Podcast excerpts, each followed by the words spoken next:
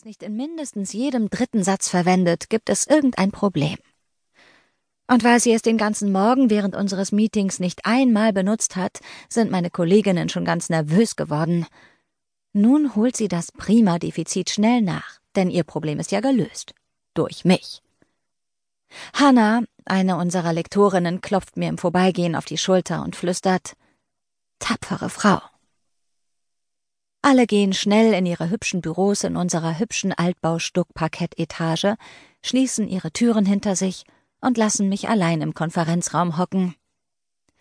Ehrlich gesagt habe ich keine Ahnung, wie man durchgeknallte und Testosteron übersteuerte Arschlöcher, die dazu auch noch Bücher schreiben, die sich leider auch noch wesentlich besser verkaufen als unsere Liebesromane, auf den Pfad der Tugend führt. Aber ich bin ja stets bemüht. Auf in den Kampf. Als ich ins Büro zurückkomme, finde ich meine Kollegin Diana mit der Nase am Bildschirm ihres Laptops kleben. Das ist so unglaublich, sagt sie, blickt mich über den Rand ihres Computers an und steckt sich einen Besprechungskeks in den Mund, den sie offenbar heimlich hat mitgehen lassen. Völlig irre. Ich nicke und möchte das, was sie sich da gerade ansieht, eigentlich nicht nochmal sehen. Ich habe die Talkshow am Samstag live verfolgt und brauchte einen halben Liter Helgendas Macadamia Nut Brittle und zwei Tassen heiße Schokolade, einschließlich Sahne, um in der Nacht irgendwie in den Schlaf zu finden. Aber irgendwie auch lässig.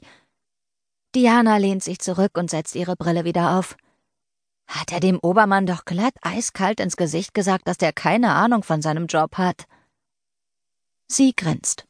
Ich grinse nicht zurück. Er ist natürlich Tim Bergmann, und der hat Dr. Carsten Obermann, einem der wichtigsten Literaturkritiker dieses Landes, der natürlich den Namen unseres Verlags bisher noch nicht einmal in den Mund genommen hat, weil wir ja nur kitschige Liebesromane verlegen, im gleichen Atemzug noch eine unerkannte narzisstische Störung attestiert und ihm erklärt, dass er chronisch untervögelt sei. Dann hat er sein drittes Glas Rotwein auf Ex geleert, ist aufgestanden und hat die Sendung verlassen. Vor laufender Kamera. Daraufhin sind noch in der Nacht die Verkaufszahlen seines Buches explodiert, was ihn automatisch auf Platz 1 der Spiegel-Bestsellerliste katapultiert hat. Und die Boulevardpresse hat ihn umgehend zum Enfant terrible der deutschen Literaturszene ernannt. Und um exakt diesen Tim Bergmann soll ich mich also ab sofort kümmern damit er in der Öffentlichkeit niemanden mehr beleidigt. Iss einen Keks. Diana wirft mir einen dicken Cookie mit Schokolade rüber, und ich stecke ihn komplett in den Mund. Kauend konnte ich die schweren Dinge des Lebens immer schon viel besser verarbeiten. Diana weiß das, denn sie kennt mich. Er fasziniert, weil er sich gegen alle Regeln benimmt und sich dabei auch noch gut ausdrücken kann. Er wirkt so ernsthaft und nachdenklich und im nächsten Moment wie ein komplett durchgeknallter Rocker. Mit einem entrückten Lächeln im Gesicht bindet sie sich in aller Seelenruhe ihren weißen Schleifenkragen neu. Ja, murmle ich und wecke meinen Computer aus dem Schlaf. Er ist ein dummer Prolet, der das Glück hat, sich ausdrücken zu können. Purer Zufall. Das gibt es manchmal und er könnte sich als meine neue Lebensaufgabe entpuppen. Dabei habe ich schon mehr als genug. Und sexy ist er auch, verkündet meine Kollegin, während sie sich offenbar weitere Fotos von ihm anschaut. Da kann man geteilter Meinung sein, murmle ich und wische einmal über die vielen Unterlagen, die auf meinem Schreibtisch verteilt sind, in der Hoffnung, dass dadurch ein wenig Ordnung eintritt. Hast du sein Buch eigentlich gelesen?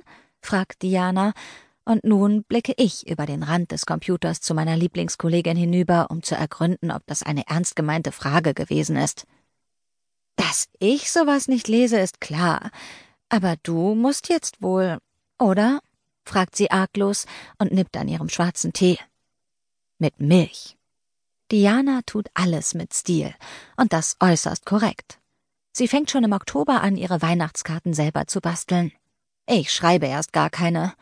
Und ich lese normalerweise auch keine Fantasy, zumal Rache über Xalanton fast 600 Seiten hat.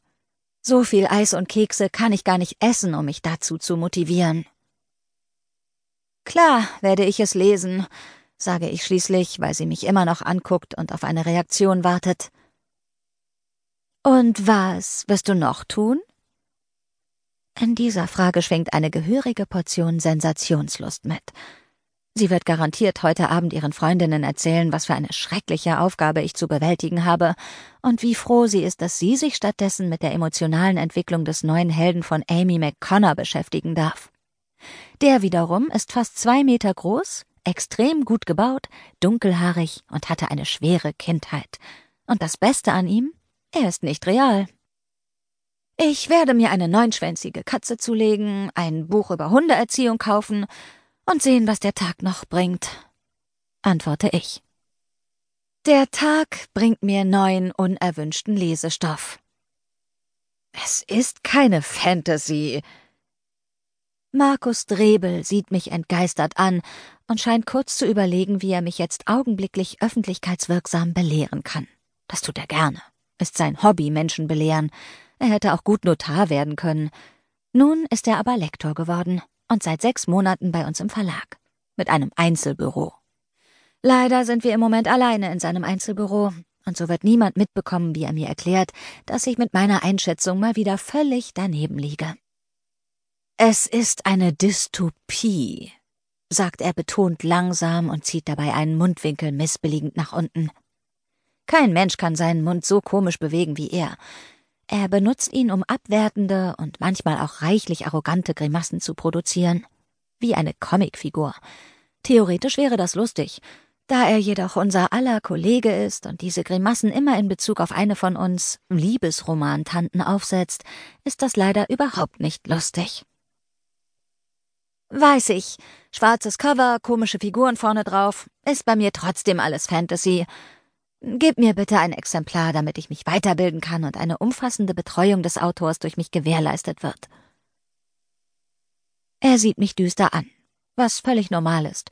Er sieht uns alle düster an und hält uns für oberflächliche Tussis mit komischen Klamotten. Während er mich also finster anstarrt, atme ich flach und nur durch den Mund. Ich hasse das Rasierwasser, in dem er sich offenbar jeden Morgen wälzt. Endlich steht er auf und geht zu seinem Regal in der Ecke, in dem sich ungefähr tausend Exemplare tummeln. Er zieht eines hervor, streicht fast liebevoll über das Cover und reicht es mir. Ich finde ihn sprachlich außerordentlich talentiert und wunderbar sozialkritisch, sagt er, als ich das Ding entgegennehme. Der Erfolg gibt mir da recht.